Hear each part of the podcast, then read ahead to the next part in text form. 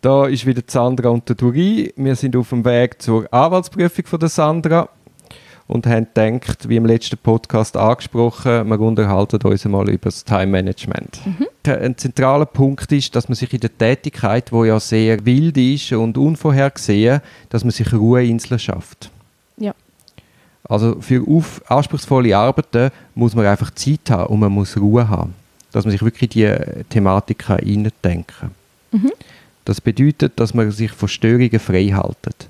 Das heißt, dass man eben das Nattel abstellt oder lautlos hat, nicht alle drei Minuten drauf schaut, dass man die E-Mails abstellt, also nicht, dass jedes E-Mail, das reinkommt, auf dem Bildschirm aufploppt. Ich habe extra E-Mail-Zeiten, sonst sind die E-Mails nicht offen und werden auch nicht angeschaut. Ja. Ich stelle das Telefon ab, es ist umgeleitet, solche Fragen. Mir ist klar, jeder muss das für sich suchen und finden. Ich habe gedacht, ich tue dir einfach mal meine Erfahrungen ein bisschen schildern, dass du dir dann wie auch überhaupt mal Gedanken machst, was könnte für dich stimmen? Ja, also ich glaube, ich sehe das relativ ähnlich. Ich kenne es so ein bisschen vom Lehren. Du lernst einfach am qualitativsten, wenn eben nicht das Nattel die ganze Zeit am Blinken ist und noch eben 10 Mails reinkommen und was auch immer für Ablenkungen. Darum, ich glaube, eben die Jahre Lernen an der Uni haben wir ja, schon ein bisschen auf das vorbereitet. Bei uns ist einfach das Komplexe, dass eben einerseits du eben musst können gestört werden, weil ja vielleicht jemand verhaftet ist und andererseits musst du dringend das Plädoyer oder eine Klageschrift oder irgendetwas schreiben und brauchst Ruhe und Zeit. Und das ist einmal ein unglaublich schwieriger Spagat. Ja, das glaube ich. Das glaube ich. Vergleich es immer mit, mit, mit Ärzten auf dem Notfall. Die haben vielleicht ähnliche Drucksituationen und Spannungen. Wobei dort geht es um Leben und Tod. Und bei uns geht es nur um, um Freiheitsstrafen. Also nur in Anführungszeichen. Ein bisschen leger, ja. Ja, nein, gar nicht so gemeint, gar nicht so gemeint. Man muss das einmal auch kommunizieren. Also, äh, wenn man das daheim nicht sagt, hey, ich, ich wirklich nur in Notfällen anrufen oder hey, ich habe E-Mail und Nattel-Zeiten, sonst erreichst du mich über Büronummer. Oder ich habe dann auch viel 17 Anrufe auf dem Nattel, aber über Büronummer, wenn es wirklich dringend wäre, könnte man dann schon erreichen. Ja. Man muss einfach kommunizieren, quasi, was sind Kanäle, Gut, dann äh, ein wichtiger Punkt, denke mich, sehr, äh, mich intelligent zu organisieren. Mhm. Also man muss wirklich die Organisation managen. Und das ist wahrscheinlich noch ein Punkt, der viel stärker ist als beim Lernen. Ja. Also nicht, dass man sich quasi vom Tagesgeschehen treiben lässt, aufgrund von spontanen Regungen, sondern dass man das akribisch plant. Und du wirst dann sehen, wie unglaublich schwierig das, das ist, wenn du sagst, am Mittwochnachmittag schaffe ich am Plädoyer X, dass du dann am, Plä am Mittwochnachmittag auch wirklich den Plädoyer X kannst schaffen. Ja. Oder ich habe zum Beispiel gestern habe irgendwie nur drei Pendenzen gehabt, die ich aber haben müssen machen, weil Fristen gelaufen sind. Und nachher, hey, bis ich dran bin, war Abend um 5 Uhr und du kennst ja die Temperatur von gestern. oder? Und du bist dann dort und denkst, ich sollte anfangen, ich sollte anfangen und wirst dauernd wirklich mit ganz wichtigen Querschlägen belastet. Und das ist dann einmal schwierig zum Aushalten. Ja, das glaube ich. Ich bin sehr gespannt auch. Ich weiß jetzt noch nicht so ganz, wie ich auf das reagiere. Ich habe auch da nicht so Angst. Irgendwie muss das gehen. Andere haben es auch schon geschafft. Genau. Und ich glaube, die, die Lösung ist, man muss eben lang vorausplanen und dann hat man halt immer noch so quasi wie Notfristen. Ein bisschen spatzig. Man hat spatzig. Man kann nicht, wenn du Frist gestern abläuft, gestern erst anfangen. Sondern du musst, du musst einfach schauen, dass du eben so Notfälle kannst auffangen ohne dass du dann halt bis um 12 Uhr im Büro sitzt. Ja, ich, nein, nein, das sollte schon gehen. Ich bin so ein bisschen, bisschen ein Streber, also ich plane schon genug voraus. es bedingt auch, dass man sich genügend Zeit nimmt überhaupt fürs Planen. Also es mhm. ist nicht etwas, was man schnell, schnell machen kann. Ich habe es so, dass ich jeden Abend den nächsten Plan, Tag plane. Ja. Das ist eine Frage von einer Viertelstunde. Und jeden Freitag die kommenden zwei Wochen grob. Okay. Und den Montag ja. detailliert. Gut. Und ich stelle mir das so vor, dass wir das in der Anfangszeit zusammen machen. Ja, sehr gerne. Also, dass ich dir nicht einfach nur die Arbeit gebe, sondern dass wir quasi jeden Abend quasi nochmal zusammenhocken, bevor wir heimgehen und schauen, wie sieht der nächste Tag aus, wer macht was, was ist überhaupt alles passiert, etc. Doch, das passt, das ist doch gut. Dann habe ich gemerkt, du musst den Tag unterteilen nach Tätigkeiten. Also ich denke eben Schriftsatz, Aktenstudium, Telefon, E-Mails, Terminsitzungen, Gefängnisbesuche, Einvernahmen und da denke ich mich sehr wichtig, dass man diesen Typus kennt.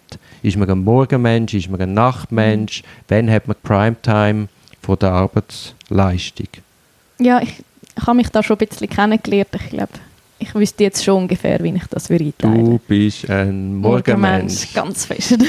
Hey, du glaubst es nicht. Ich bin neuerdings auch ein Morgenmensch. Schau, das kann man trainieren, sehr gut. Nein, ich habe, also nicht neuerdings, ich habe aufgehört, Kaffee zu trinken. Mhm. Und Kaffee nivelliert die Leistungsfähigkeit. Du hast nicht mehr so grosse Höchst, aber auch nicht so tiefe Tiefs. Ja, Und seit ich, ich habe immer gedacht, ich bin äh, Eule, sagt man, glaube ich, für die ja das sind Nachtmenschen. Und, aber als Kind bin ich ein Lehrer gewesen. Also es gibt so Geschichten von mir, dass ich am Morgen um 4 Uhr rumgeschrien habe, juhu, es taget schon. Aber in meinem, das ist Erwachs ein bisschen borderline, ja. aber in meinem Erwachsenenleben war das eigentlich anders gewesen, bis vor irgendeinem Jahr, wo Ja. ich seit ich Kaffee nicht mehr trinke und bin ich frisch, fröhlich am Morgen, schwätze, die Leute kommen überhaupt nicht mehr raus, was mit mir passiert ist. Super, ja. Also wichtig ist, dass man die wichtigste Arbeit in Primetime nimmt. Gut, Also bei mir sind das so Sachen wie Plädoyer schreiben, so, also Das wirklich ist das ganz Wichtigste. okay. Und dann für absolute Ruhe sorgen. Also dass man dann wirklich nur, wenn jemand gerade verhaftet worden ist oder im Sterben liegt, dass das zu mir durchkommt. Wichtig ist auch ein gesunder Rhythmus innerhalb vom Tag, dass man eben, eben auf seinen Biorhythmus schaut und halt dann nicht am Nachmittag, wenn man eh nach dem Essen müde ist, mit dem Wichtigsten anfängt. Auch am Morgen ist, äh, ist die Leistungsfähigkeit viel stärker, was bedeutet, dass man halt auch das Unangenehme gescheiter am Morgen macht. Ja gut, ist der Tag wird auch besser, wenn es unangenehm einfach schon durch ist. Von dem her. sofort. Also das ist zum Beispiel, wenn ein negatives Urteil kommt, dann muss man das unbedingt am Morgen gerade mitteilen. Oh je. Passiert uns natürlich nie. Oder wenn es positiv ist, dann natürlich nicht. Dann macht man es irgendwann am Nachmittag. Gut. Jetzt wissen die Leute, die zuhören, dass wenn wir am Morgen anrufen, ist ihnen nicht gut.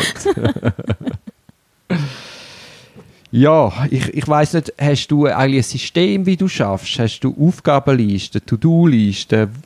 Wie hast du das bis heute gemacht? Ja, ich mache immer To-Do-Listen. Und unbedingt mit, der, mit einem leeren Feld hinten dran, dass ich abkreuzeln kann, weil das Sehr tut gut. sehr gut. Das ist, dann hast du immer einen Erfolg. Genau. Und Äh, auch die kleinen Sachen gehören drauf. Einfach alles, Alles. und dann hat man eben wirklich oft Erfolg. Sehr gut. Ich habe das eben gleich. Dann sind wir da sehr äh, kongruent und können das sicher auch gut zusammen planen. Einmal. Perfekt. Äh, Wichtig ist auch, dass man großzügig und realistisch plant. Also es gibt nichts Blödes, als wenn man sich zwei Stunden für eine kleine Rechtschrift eingeplant hat und dann merkt man, es braucht vier Stunden. Mhm. Aber du hast ja die zwei Stunden nicht vorig. Äh, darum dunkelt mich, dass man wichtig ist, dass man immer zwei bis drei Stunden pro Tag frei haltet für Unvorhergesehenes. Und dass man einen halben Tag pro Woche frei haltet, auch für Unvorhergesehenes. Eben, das sind dann so die, Okay. die Notinseln, Inseln, die ich dir vorher geschildert habe. Das klingt jetzt ganz einfach, ist aber unendlich schwierig. Ja, das kann ich mir vorstellen. Also ich bin gespannt, ob du das besser machst als ich und ich allenfalls etwas von dir kann lernen Ja, da bin ich auch gespannt. Es gibt auch ganz an unterschiedliche Typen von Anwälten in dieser Kanzlei. Es gibt die, die quasi Frist eben immer auf den letzten Drücker machen, dann zum Teil eben auch Nächte durcharbeiten. Und ich bin einer, der eigentlich schaut, dass wenn er eine größere Frist hat, dass er zwei Wochen vorher fertig ist. Mhm. Also wenn ich ein Plädoyer schreibe, dann ist das in der Regel zwei Wochen vorher fertig. Ja. Dann hat man nämlich auch genug Zeit, das mit dem Klienten zu besprechen, hat auch die Möglichkeit, allenfalls vorher mit gewissen Sachen reingehen, kann allenfalls noch Sachen abklären, etc. Und es gibt ja nichts Schlimmeres, dass wenn man nicht richtig fertig wird und der Klient nicht richtig instruiert ist und man allenfalls merkt, oh, das fehlt, dieses fehlt. Also Krux erkennst du immer erst in den Details, wenn man wirklich sitzt. Und vorher ist es sehr schwierig können sagen, wohin und wie lange man wirklich hat. Ja, das, das habe ich jetzt auch im letzten Jahr also gemerkt, auch bei den Urteilen. Du, bist einfach, du merkst genau, das Problem siehst, wenn du schreibst nachher. Genau. Und nicht, wenn du so gross besprichst schnell. Ja, jetzt denke ich, gehen wir in die Detailplanung. Aufgrund der konkreten Fälle, was wir natürlich nicht auf dem Podcast können aufnehmen können. Aber ja, auch das klingt ja sehr gut. Da sind wir sicher auf einer Linie, wenn wir das angehen. Machen wir doch. Gut, super.